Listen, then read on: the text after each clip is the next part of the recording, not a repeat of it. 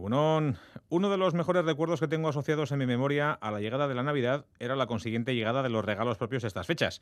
Olenchero, Papá Noel, los Reyes Magos, todos eran bienvenidos, ya fueran carboneros borrachines, conductores de trineos o monarcas orientales cargados de oro, de incienso y de mirra, que nunca he sabido lo que es. ¿Y cuál era el regalo más preciado para este fulano que os tira piedras contra el cristal de la ventana los sábados por la mañana? ¿Acaso una flamante bicicleta? ¿Un balón de reglamento? ¿Unas playeras como las de Mike Jordan? No, nada de eso. Yo deseaba que me regalasen libros. Cuantos pudieran llegar eran tan bienvenidos como Lenchero o como los Reyes Magos. Y me daba igual el género, literatura juvenil, temática más adulta, obras de teatro, poesía, lo que fuera, con tal de tener un libro entre manos.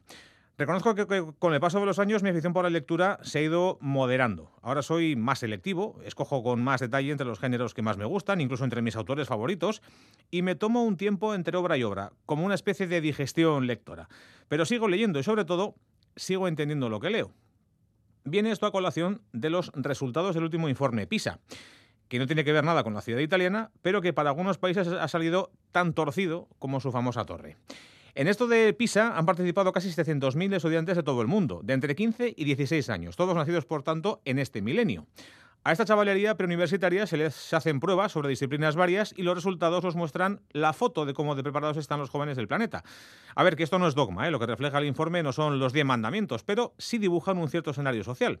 Y a este escenario le falta luz. Bueno, le faltan luces. Dicen que ha sido por culpa de la pandemia, pero los datos de los países más avanzados del mundo en este último informe han sido los peores del siglo. Este informe PISA empezó a publicarse en el año 2000. Los indicadores han caído en picado, por ejemplo, en matemáticas, en ciencias o en comprensión lectora.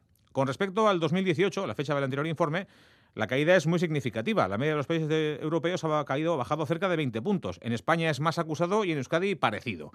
Los mejores de la lista, con diferencia, son los países asiáticos, Singapur, Taiwán, Corea del Sur y Japón. Ahí son más espabiladillos. A ver, utilizar la pandemia como excusa les ha venido de perlas a más de uno, ¿eh? para justificar cosas difícilmente justificables también. ¿Que ha subido la gasolina? La pandemia. ¿Que el aceite de oliva está por la nube? La pandemia.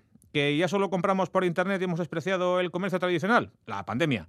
¿Que los chavales ya no saben ni hacerlo con un canuto? Efectivamente, la culpa también la tiene la pandemia. Bueno, pues sea por la, por la pandemia o por vivir en una sociedad que prima la inmediatez sobre la reflexión o por lo que sea, el caso ya no es que la chavalada no lea, a diferencia de lo que le pasaba a este fulano que os habla cuando era joven. Es que además de no leer, no entiende lo que lee, que es peor.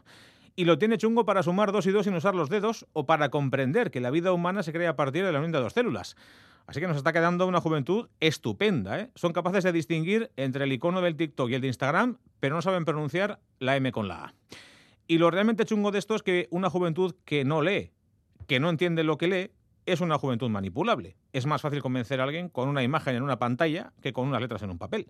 Menos esfuerzo para quien lanza el mensaje y menos esfuerzo para quien lo recibe. Y por ahí se pueden colar, y de hecho se están colando, mensajes que no ayudan precisamente a vivir en paz y en armonía aunque algunos hemos que no leer te hace más tonto. Eso es una evidencia. Vale, que me voy a cargar las pilas eh, unos días y a leer libros, ¿eh? y a entenderlos también, espero. Nos encontramos ya con el cambio de calendario, así que, ondo pasa, eta berrión.